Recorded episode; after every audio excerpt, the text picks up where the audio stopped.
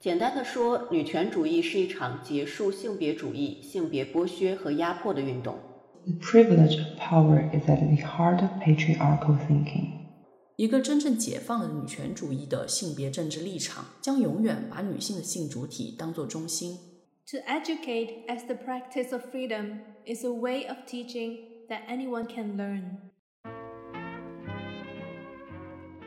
各位听众朋友们，大家好。欢迎来到山月同读，我是林珊。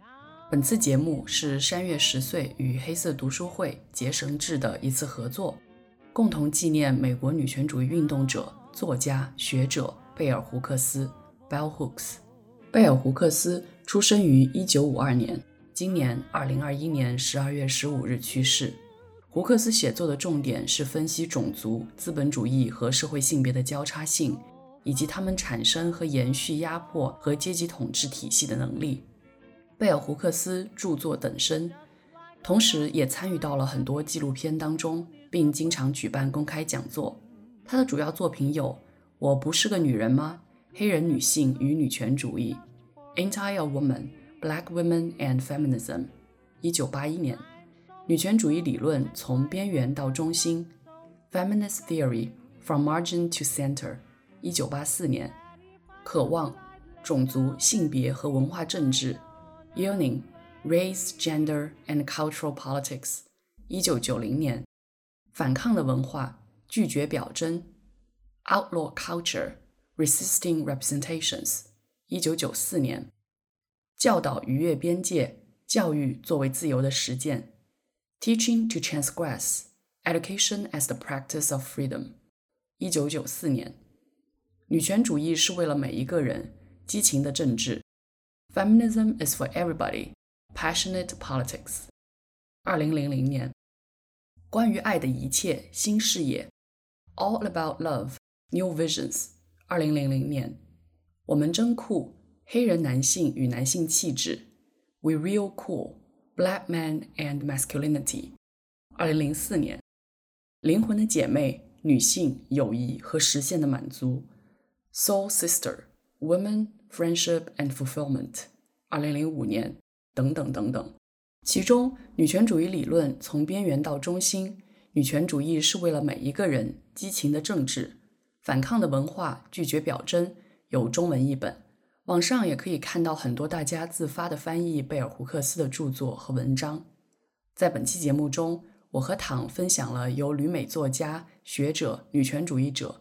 沈瑞翻译的《激情的政治》中的第一章与第十五章，中文译本名为《激情的政治：人人都能读懂的女权主义》，由金城出版社于二零零八年出版。沈瑞老师在介绍这本书时写道：“这是一本由人人皆懂的语言写的一本女权主义宣传小册子。这本小书力图用直接明了的方式，把女权主义的。”特别是激进女权主义的主要思想勾画出来，全面的阐释女权主义理论中最激进的思想的基本论点。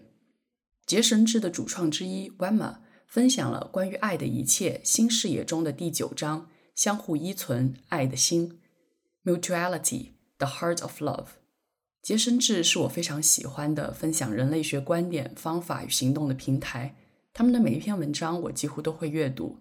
山月十岁在之前的节目中也有提到他们的微信公众号文章，本次同读也会分享在结绳志的平台当中。关于爱的一切的岛屿这样写道：这本书通过展示爱在我们私人和公共生活中的相互联系，提供了思考爱的激进的新方法。作者通过十一个简明的章节告诉我们，关于给予和接受爱的日常概念如何经常让我们感到失望。以及这些想法是如何在童年建立起来的？作者重新思考自爱而非自恋，这将给我们的个人和职业生活带来平和和共情。他也强调了爱在结束个人、社区和社会之间斗争中的重要性。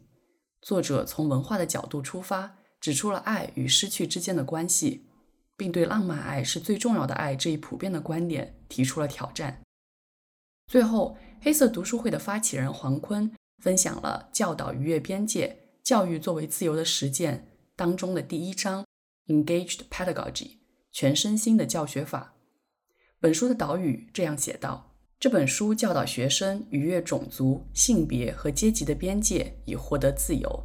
这对胡克斯来说，应作为教师最重要的目标。”胡克斯谈到了当今教育的核心问题：我们如何在多元文化的时代重新思考教学实践？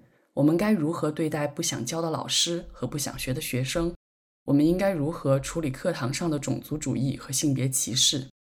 本书充满激情和政治性，将课堂的知识、实践与情感感觉世界深刻地联系在一起。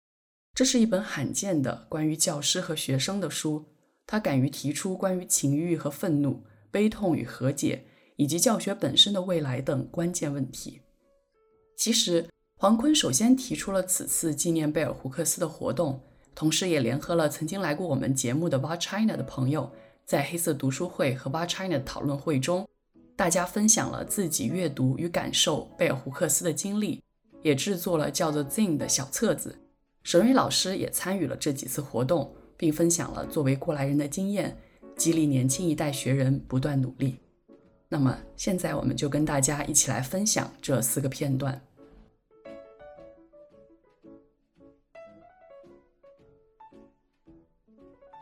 女权主义政治，我们的立场。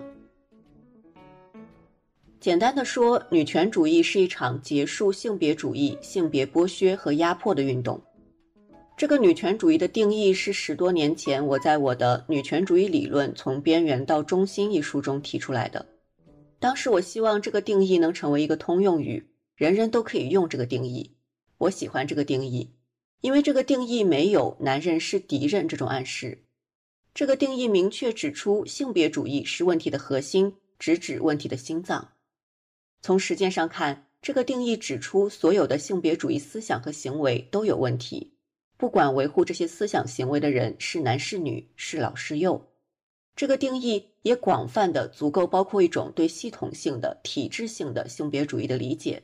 作为一个定义，它是开放的。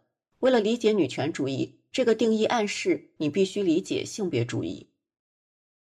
如所有女权主义的拥护者都知道的那样，大多数老百姓并不知道性别主义是什么。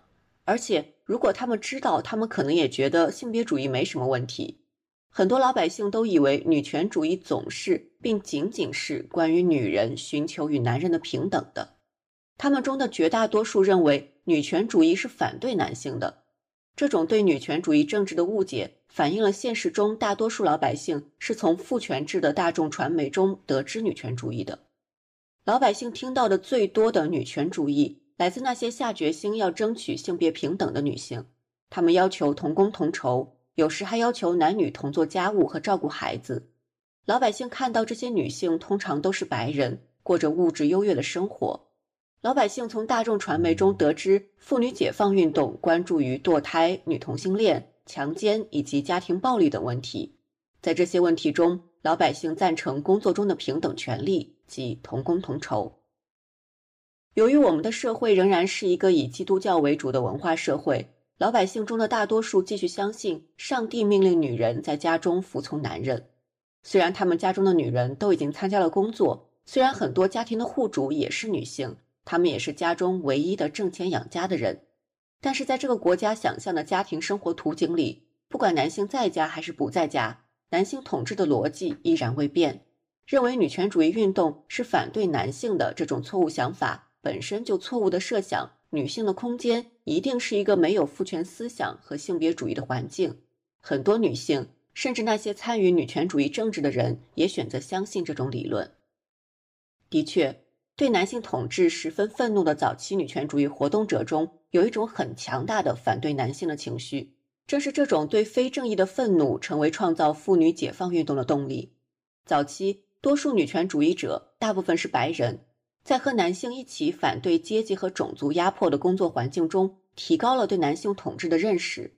这些男性一方面告诉他们自由的重要性，另一方面即让他们服从自己。无论是白人妇女为社会主义奋斗，还是黑人妇女为民权斗争，还是本土美国人为本土人权而斗争，十分清楚的是，男性都要做领导，他们要女性跟着他们走，参与这些激进的争取自由的斗争，唤醒了进步的女性的反抗和抵抗精神，引领她们走向当代的妇女解放。随着女权主义的进步，女性意识到男性并不是我们社会中唯一的支持性别主义思想的群体，女性也可能是性别主义分子。反对男性的情绪不再影响妇女运动的思想，妇女运动重点转移到全力以赴建立性别公正上来。不正是我们自己的性别主义的思想，女性无法联合起来继续坚持女权主义。如果女性之间不停的争来打去，姐妹情谊不可能那么强大。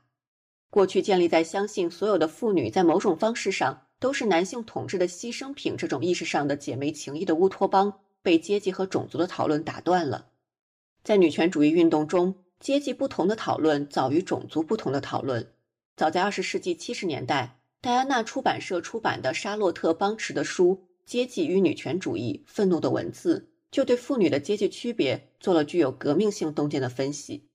这些讨论并没有使女权主义坚持的姐妹情谊力量大变得无足轻重，而是强调我们只有在正视统治妇女和剥削妇女的方式后。通过性别、阶级和种族，才可能变成姐妹，才可能创造一个政治平台来讨论这些不同。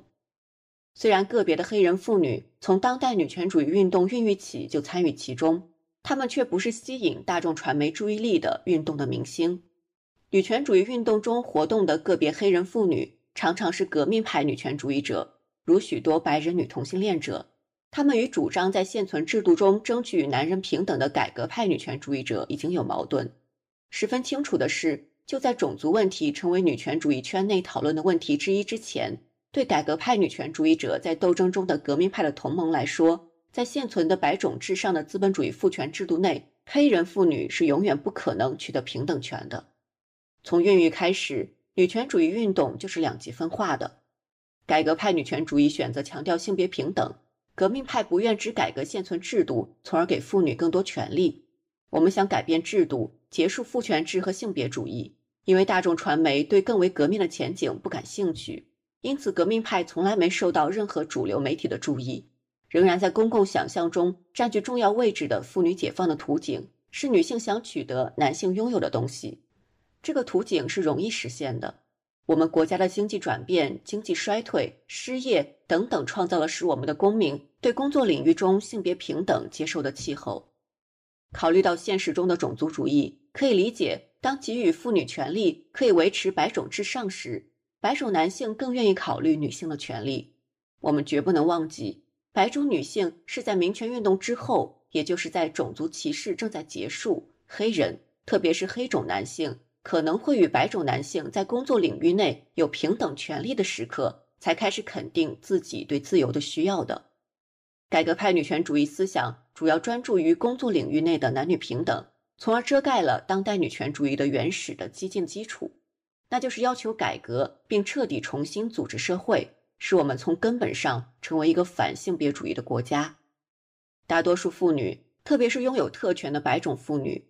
一旦他们在现存社会结构内获得了经济权利，对革命派女权主义的想法就根本不予考虑。具有反讽意义的是，革命女权主义思想在学院圈内得到了最大的接受。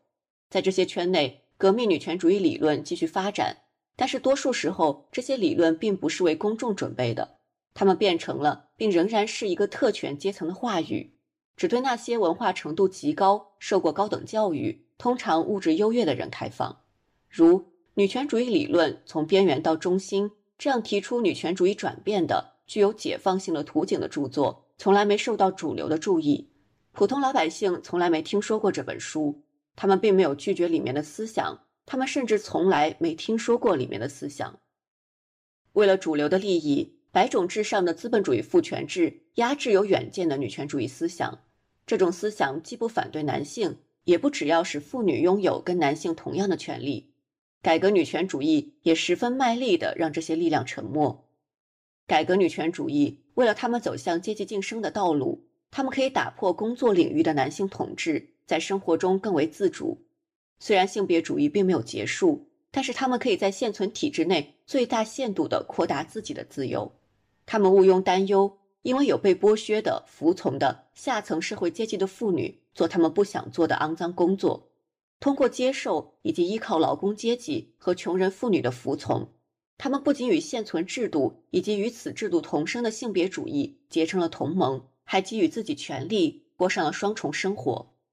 在工作领域，他们与男人平等；在家里，他们想平等就平等。如果他们选择过同性恋式的生活，他们既有在工作领域与男性同等的特权，也可运用阶级权力创造一种家庭生活。在这种家庭生活里，他们与男人毫无关系。生活方式女权主义提倡一种论调，他们认为可以有各种各样的女权主义，就如同有各种各样的女性。突然，政治被逐渐的从女权主义中移出去了，一种论调成为主导，那就是不管一个女性的政治立场如何，不管她是保守的还是自由的，她都可以把女权主义变成她寄存的生活方式的一部分。显然，这种思想使女权主义更容易被接受。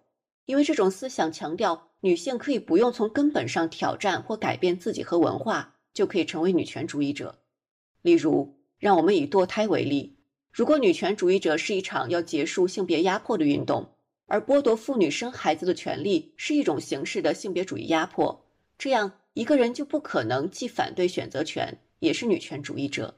一位女性可以坚持她个人将永远不选择堕胎。同时坚持她支持女性选择的权利，她仍然可以支持女权主义的政治立场。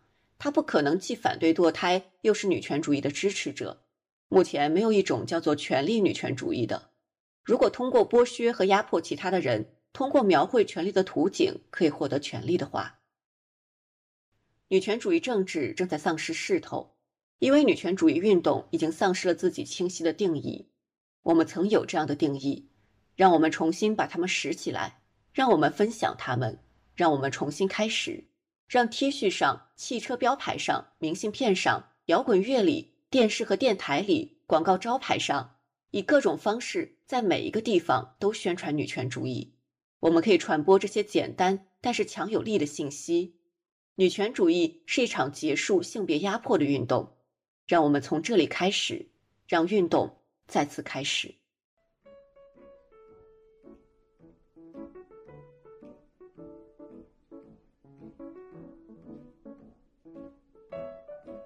女权主义的性立场、相互自由的伦理观，在女权主义运动之前，在性解放运动之前，大多数女性要肯定她们自己是健康的性要求和权利的主体，是根本不可能的，或者说是非常困难的。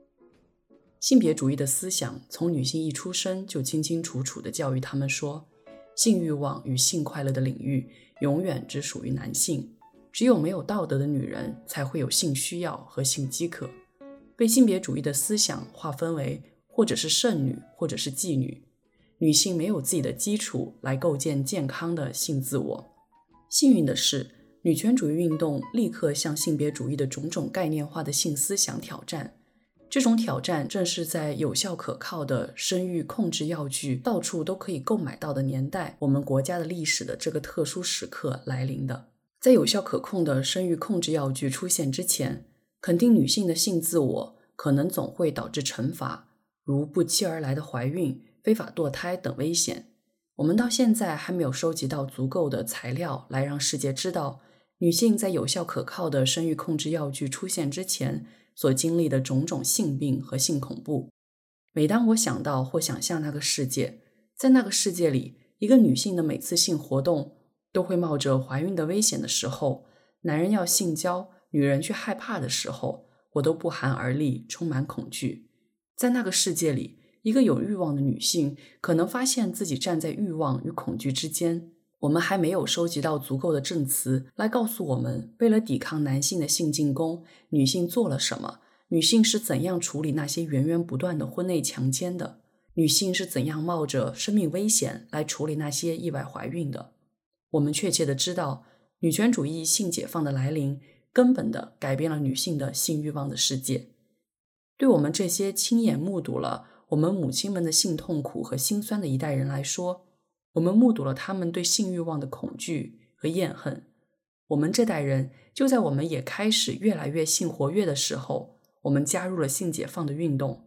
这个运动保证我们的自由、快乐和兴奋，这真让人觉得了不起。现在女性在表达她们的性欲望方面几乎没有障碍了。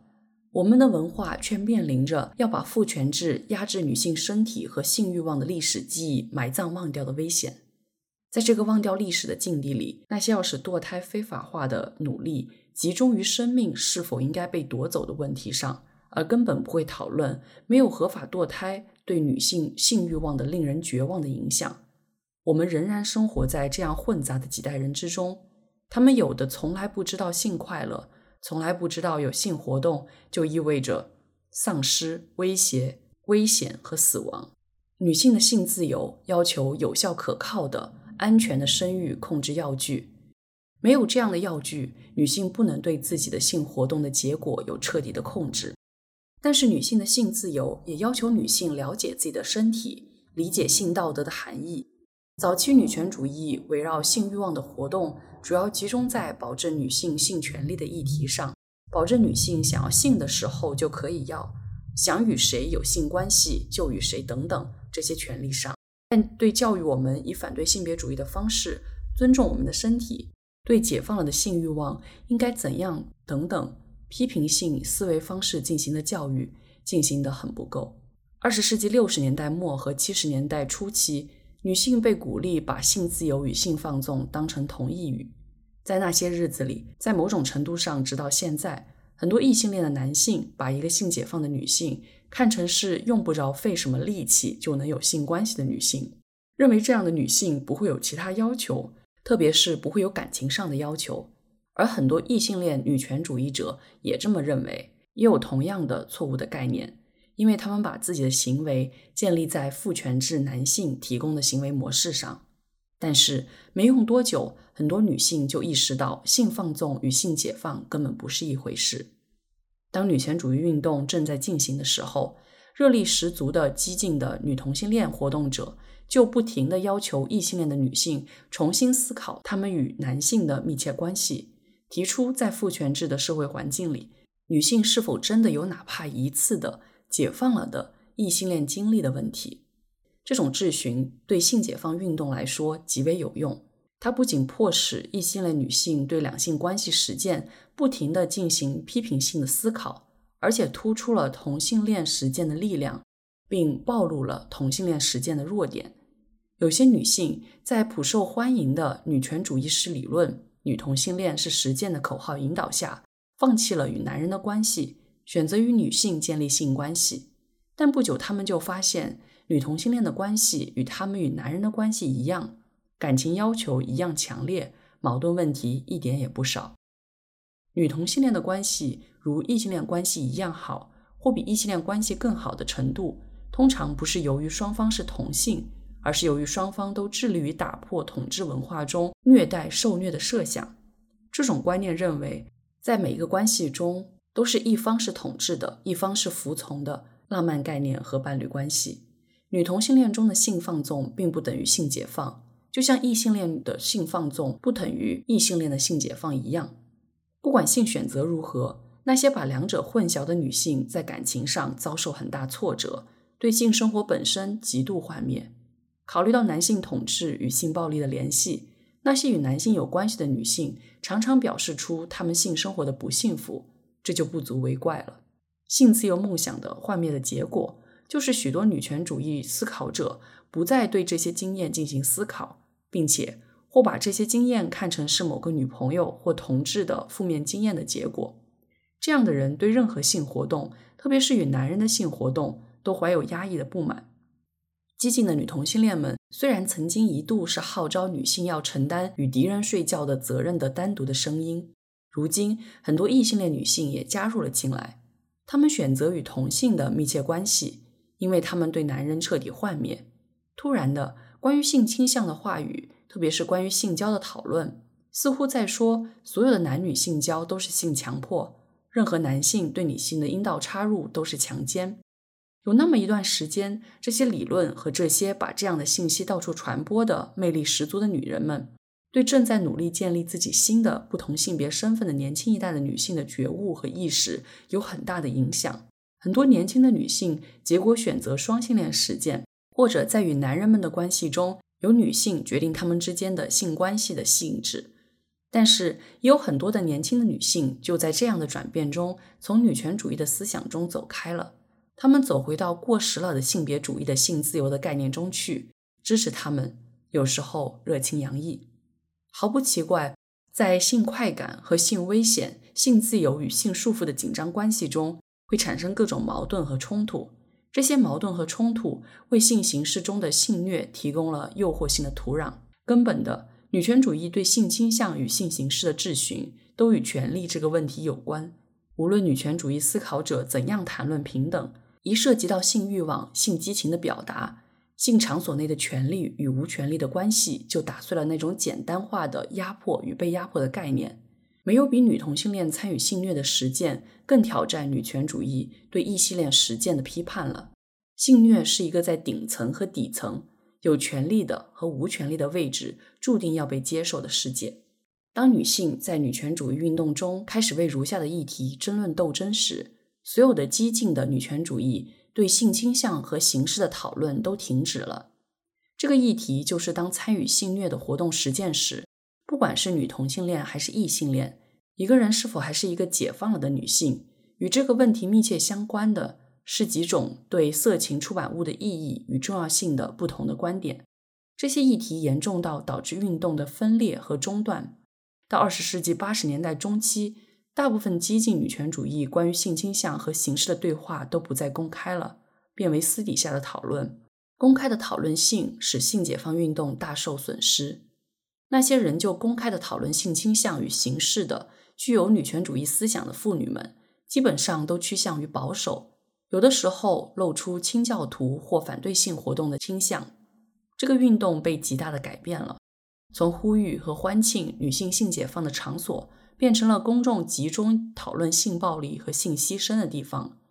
年纪越来越大的主流的女性，过去曾经为女性性解放打先锋，现在则开始谈论性快乐并不是那么重要的，提倡禁欲起来。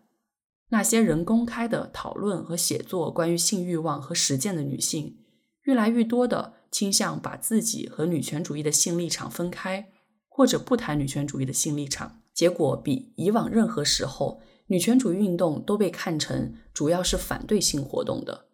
具有远见的关于性激情和快感的女权主义话语被推到角落，几乎被所有的人忽视掉了。在这个领域，男人和女人都继续依靠父权体制内的性自由的模式。尽管存在性解放和女权主义运动，我们都知道很多异性恋的女性与男人有性关系，仅仅是因为跟他们一起的男人想要。我们知道很多年轻的同性恋者们，无论男女，仍然没有公共或私人的支持环境来肯定他们的性选择。我们知道性别主义的剩女或妓女的形象。仍然在支配男男女女的情欲想象。我们知道父权式的色情出版物现在在大众传媒的各个方面都泛滥不已。我们知道意外怀孕正日益增长。我们知道青少年常常有不安全的也不满足的性活动。我们知道在很多长期的婚姻和伴侣关系中，无论是同性的还是异性的，很多妇女都没有性生活。所有这些都需要女权主义诚心就性欲望与形式进行对话。我们仍然需要知道解放意义的性实践是什么样子。从根本上看，相互尊重对具有解放意义的性实践至关重要。性快乐和满足在选择和相互同意的条件下更容易取得。在父权制的社会里，男人和女人，除非他们可以摒弃性别主义的思想。否则，他们不知道什么是长久的异性恋的欢乐。很多女人和男人仍然认为，男人的性表现由男人的阳物是否能坚挺、能持久来决定。这种男人性表现的概念与性别主义思想有关。虽然男人必须抛弃认为女性的性欲望和形式都是为满足他们的欲望而存在的性别主义的思想，很多女人也需要抛弃那种只看能不能插入这种观念。在性解放和当代女权主义运动的高潮日子里，女性发现男人常常愿意接受各个领域内的平等，但是不接受性欲望与形式的平等。在卧室里，很多男人愿意要一个性欲旺盛的女人来积极的献身，分享性快感，但是终极的，他们不想抛掉性别主义的设想，那就是他的性表现，比如他是否愿意表现得很性感。应该由男性的欲望决定。虽然与愿意表达性感、解放了的女性做爱让人觉得很有意思，但是与那些宣布不想表现性感、希望有一个空间不必时时刻刻都性欲大发的女性做爱就没什么意思。常常这种情况发生时，异性恋的男人们就会宣布他们需要别的地方找性发泄。这种行为重新强化了性别主义的对女性身体的拥有权的现实，同时使他们继续认为。任何女性身体都是如此。在解放了的异性恋或同性恋的关系中，双方都应该能自由地决定他们发生性关系的时间和频率，而不必害怕受到惩罚。直到所有的男人都不再相信别人要对他们的性要求有响应，性伴侣的性服从还会继续。一个真正解放了女权主义的性别政治立场，将永远把女性的性主体当作中心。当女性还在相信她们的有性欲望的身体必须站在那里服务于别人时，这个性主体就不能生存。职业妓女和很多妇女在日常生活中以自由的交换她们的下半身来获得物品或服务。她们常常以为这就表明她们是解放了的。她们不承认，当一个女人由于无法满足物质欲望而卖身的时候，也就是在其他方式上抛弃了她可以控制自己身体的性道德品质的空间。很多异性恋女性仍然不能放弃性别主义的观念，她们仍认为她们的性欲望和能力的意义和价值必须由男人们的追求来证明。为此，她们不相信同性之间的性相遇、自我快乐和独身禁欲和父权文化中跟男人性关系一样重要，一样强化生活的意义。日益衰老的女性，其中很多人过去曾坚定地支持女权主义的改变。常常发现，为了与男人有性接触，他们必须向性别主义的女性美和性感的概念屈服。他们怕这些男人为了更年轻的女人把他们甩掉。在某种程度上，激进的女权主义思考者几年前的讨论是对的。他们说，只有当我们不管是不是男人的性欲望对象，我们都能把自己看成是性存在和具有性价值的时候，才有真正的性解放。再次，我们需要女权主义理论告诉我们。在一个深深的父权思想社会里，性感觉和性身份该怎样得到表达？尽管女权主义关于性欲望和形式的言论有种种限制，女权主义的立场仍然是唯一的为社会正义斗争的政治。女权主义理论和实践提出了性关系的互利互助的前景。我们需要有这种色情欲望观，即建立在我们有权利想表达性欲望就可以表达的原则上的色欲观。需要找的性快感是对生命的肯定的爱欲观，情欲的连接把我们从孤独与隔绝中拉出来，结成团体。在这个世界里，积极的性渴望的表达把我们连接成一体。我们都可以自由地选择性实践的方式，这些方式肯定和滋润我们的成长。这些实践方式可能包括性放纵或独身禁欲，包括只选择一种性身份或选择在没有禁忌的欲望的领域内漫游。在相遇的火花和碰撞中与某个人结合，不管这个人的性别、种族、阶级，甚至他们的性选择如何。激进的女权主义关于性欲望与形式的对话必须再次提出来，这样朝向性自由的运动才能重新开始。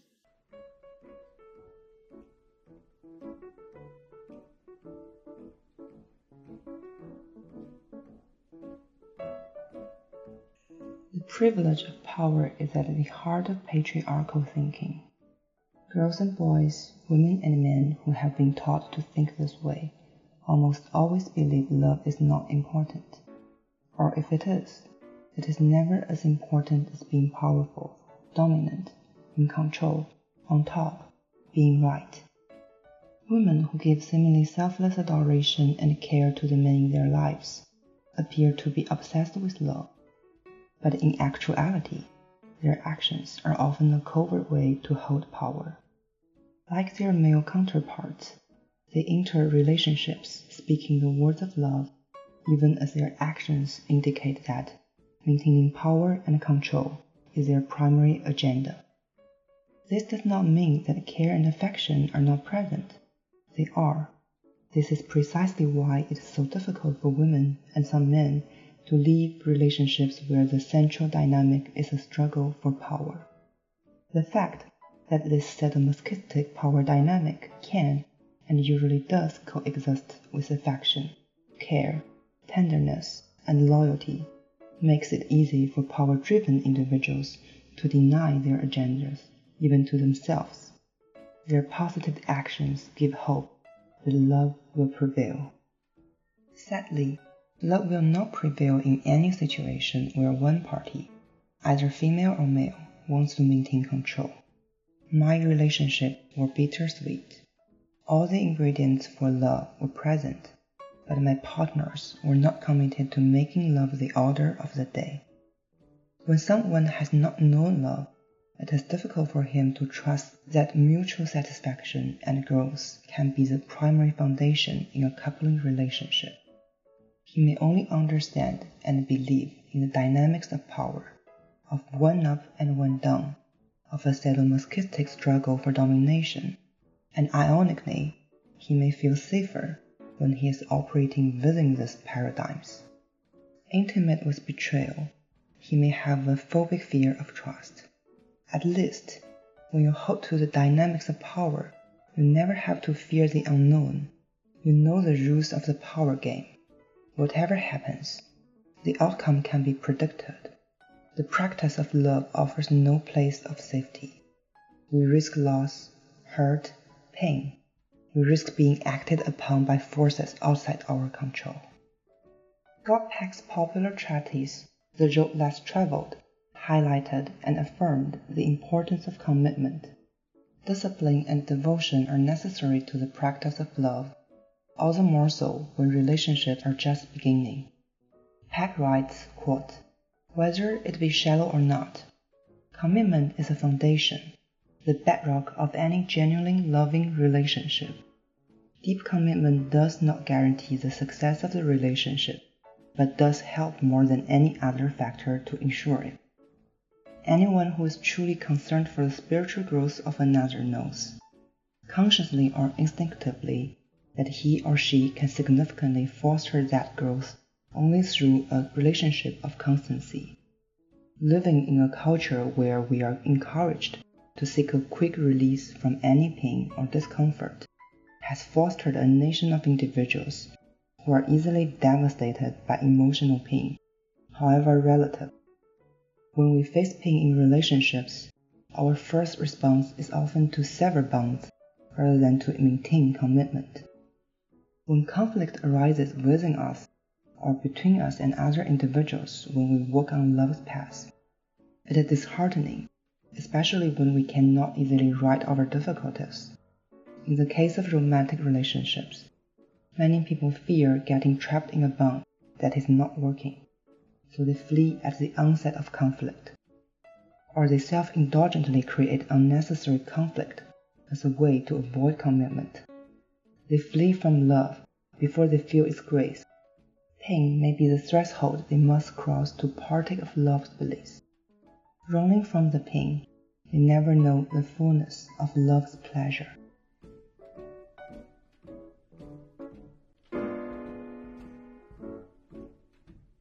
Engaged pedagogy. To educate as the practice of freedom is a way of teaching that anyone can learn. The learning process comes easy to those of us who teach, who also believe that there is an aspect of our vocation that is sacred, who believe that our work is not merely to share information, but to share in the intellectual and spiritual growth of our students, to teach in a manner that respects and cares for the souls of our students is essential if we are to provide the necessary conditions where learning can most deeply and intimately begin. Throughout my years as student and professor, I have been most inspired by those teachers who have had the courage to transgress those boundaries that would confine each pupil to a rote, assembly line approach to learning. Such teachers approach students with the will and desire to respond to our unique beings even if the situation does not allow the full emergence of a relationship based on mutual recognition. Yet, the possibility of such recognition is always present. Paulo Freire, and the Vietnamese Buddhist monk Thich Nhat Hanh are two of the teachers who have touched me deeply with their work. When I first began college, Freire's thoughts gave me the support I needed to challenge the banking system of education. That approach to learning that is rooted in the notion that all students need to do is consume information fed to them by a professor and be able to memorize and store it. Early on, it was Freire's insistence that education could be the practice of freedom that encouraged me to create strategies for what he called conscientization in the classroom.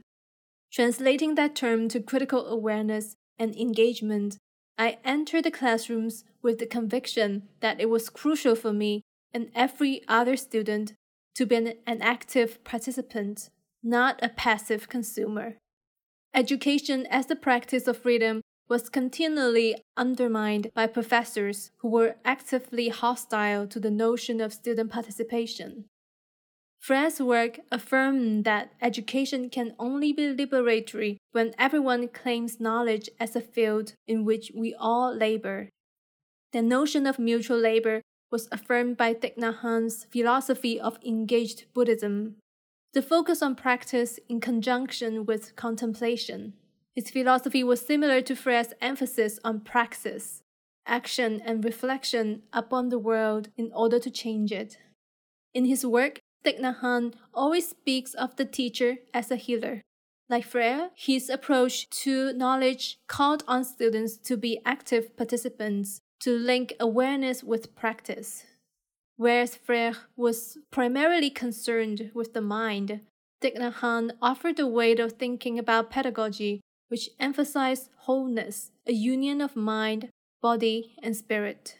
His focus on the holistic approach to learning and spiritual practice enabled me to overcome years of socialization that had taught me to believe a classroom was diminished if students and professors regarded one another as whole human beings, striving not just for knowledge in books, but knowledge about how to live in the world.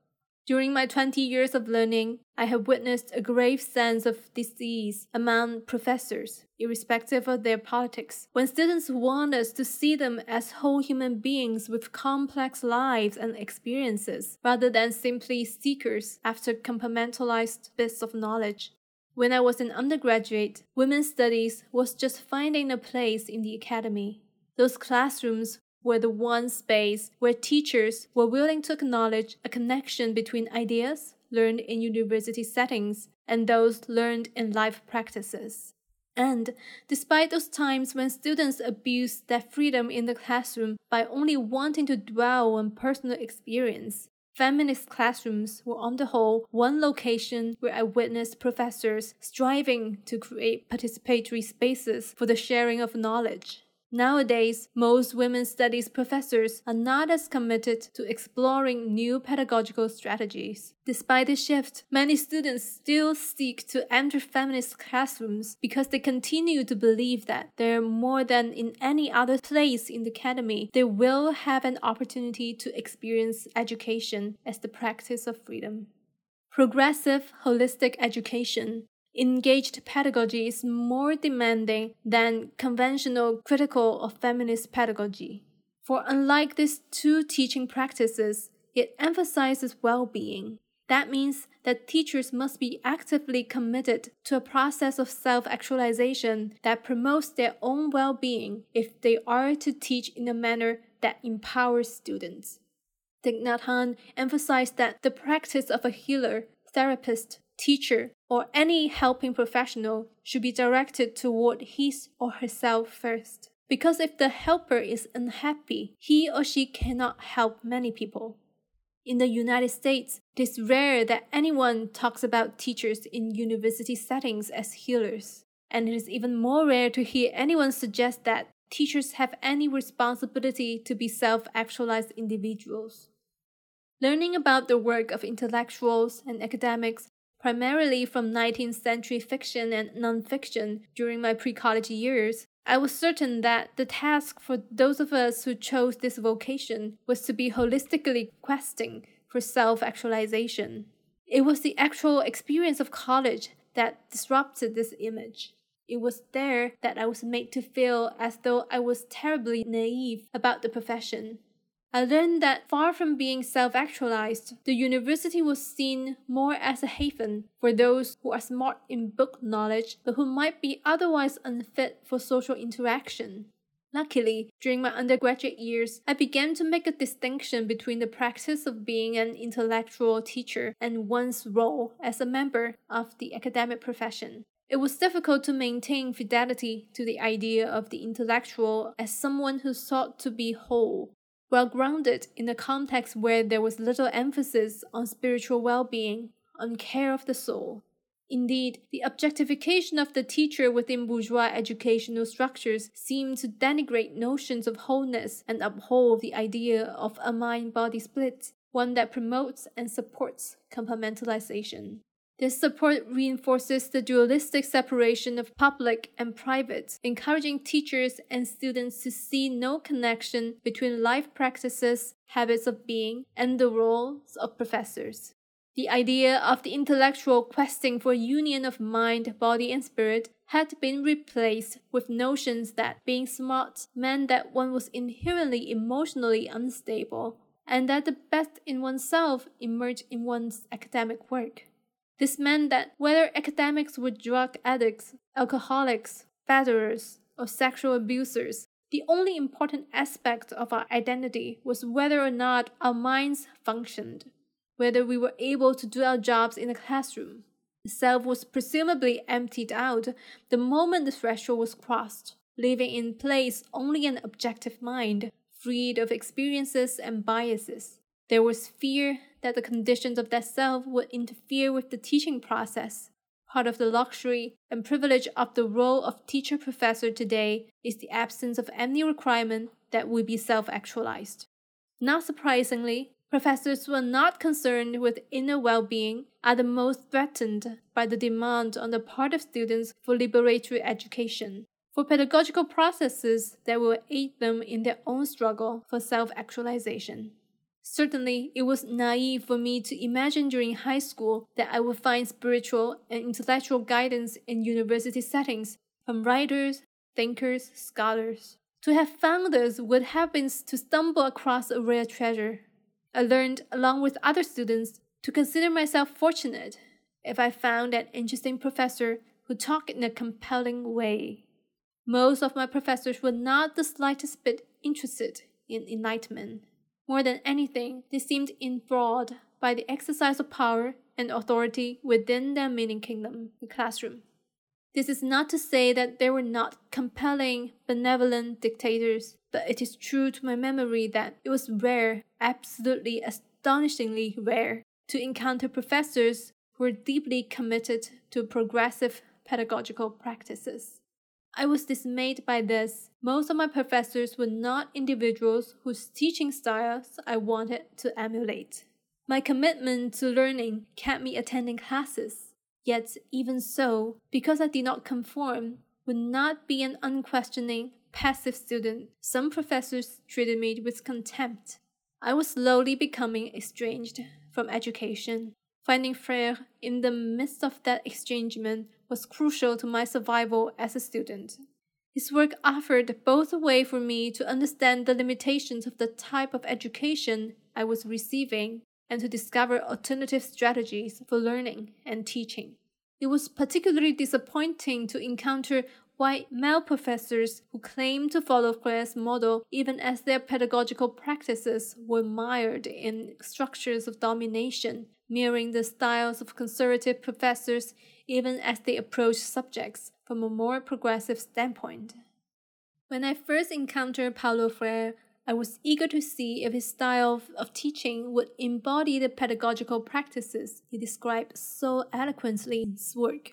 During the short time I studied with him, I was deeply moved by his presence, by the way in which his manner of teaching exemplified his pedagogical theory. Not all students interested in Freire have had similar experience. My experience with him restored my faith in liberatory education. I had never wanted to surrender the conviction that one could teach without reinforcing existing systems of domination. I needed to know that professors did not have to be dictators in the classroom. While I wanted teaching to be my career, I believed that personal success was intimately linked with self actualization. My passion for this quest led me to interrogate constantly the mind body split that was so often taken to be a given. Most professors were often deeply antagonistic toward, even scornful of, of any approach to learning emerging from a philosophical standpoint, emphasizing the union of mind, body, and spirit, rather than the separation of these elements. Like many of the students I now teach, I was often told by powerful academics that I was misguided to seek such a perspective in the academy. Throughout my student years, I felt deep inner anguish. Memory of that pain returns as I listen to students express the concern that they will not succeed in academic professions if they want to be well, if they eschew dysfunctional behavior or participation in coercive hierarchies. These students are often fearful, as I was, that there are no spaces in the academy where the will to be self actualized can be affirmed.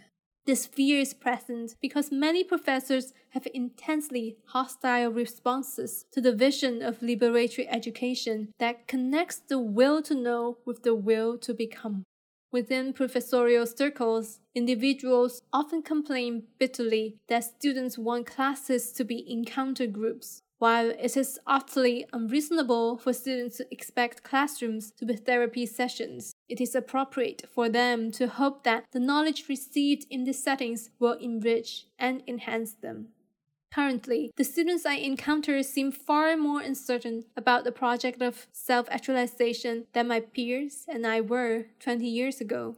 They feel that there are no clear ethical guidelines shaping actions, Yet while they despair, they are also adamant that education should be liberatory. They want and demand more from professors than my generation did. There are times when I walk into classrooms overflowing with students who feel terribly wounded in their psyches. Many of them see therapists. Yet I do not think that they want therapy from me. They do want an education that is healing to the uninformed, unknowing spirit. They do want knowledge that is meaningful.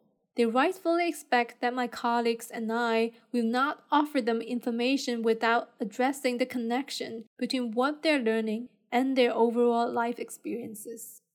This demand on the students' part does not mean that they will always accept our guidance. It is one of the joys of education as the practice of freedom, for it allows students to assume responsibility for their choices. Engaged pedagogy necessarily values student expression. In her essay, Interrupting the Calls for Student Voice in Liberatory Education, a feminist post-structuralist perspective, Mimi Honor employs a Foucauldian framework to suggest that regulatory and punitive means and uses of the confession bring to mind curricular and pedagogical practices which call for students to publicly reveal, even confess information about their lives and cultures in the presence of authority figures, such as teachers. When education is the practice of freedom, students are not the only ones who are asked to share, to confess. Engaged pedagogy does not seek simply to empower students. Any classroom that employs a holistic model of learning will also be a place where teachers grow and are empowered by the process that empowerment cannot happen if we refuse to be vulnerable while encouraging students to take risks. Professors who expect students to share confessional narratives but who are themselves unwilling to share are exercising power in a manner that could be coercive. In my classrooms, I do not expect students to take any risks that I would not take, to share in any way that I would not share.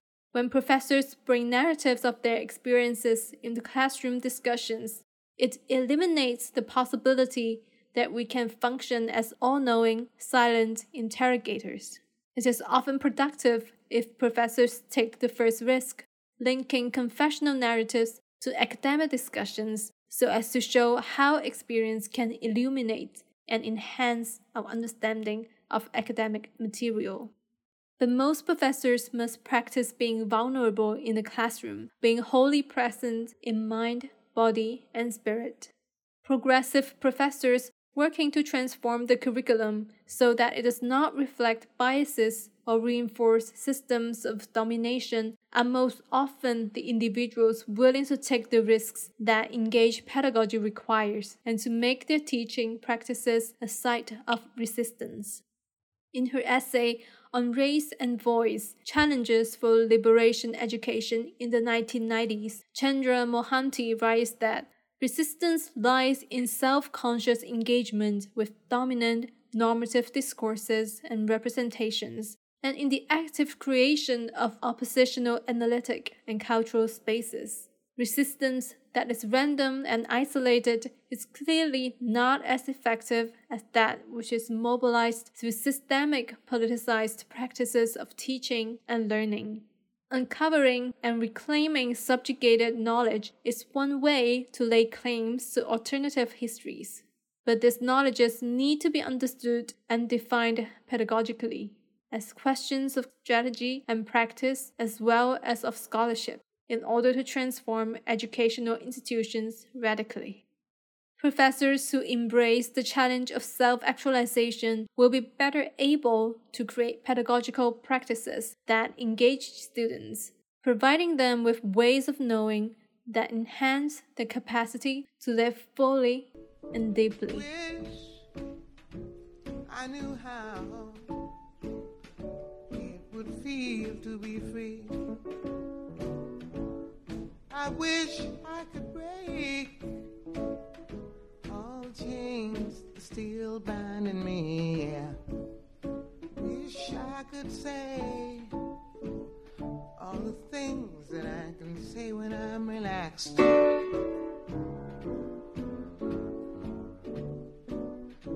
I'd be starting anew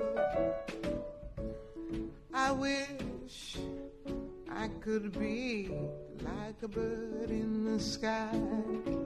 Don't leave me.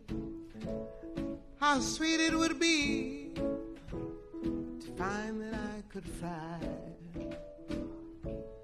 I'd soar to the sun and look down at the sea. Then I'd sing, cause I know how it feels to be free. And then I'd sing, cause I know how it feels to be free. I wish I could share all the love that's in my heart. Wish I could break all the things that bind us apart know what it means to be me. You'd see, you'd agree. Everybody should be free, cause if we ain't, we're murderous. Wish I could be like a bird in the sky. How sweet it would be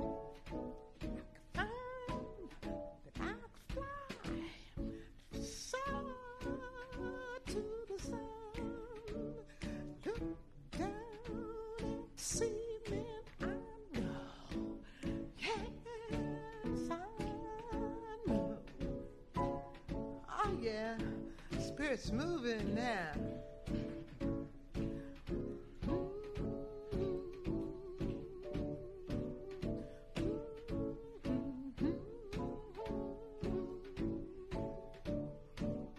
I know, got news for you, I already know. Jonathan Livingston Seagull ain't got nothing on me.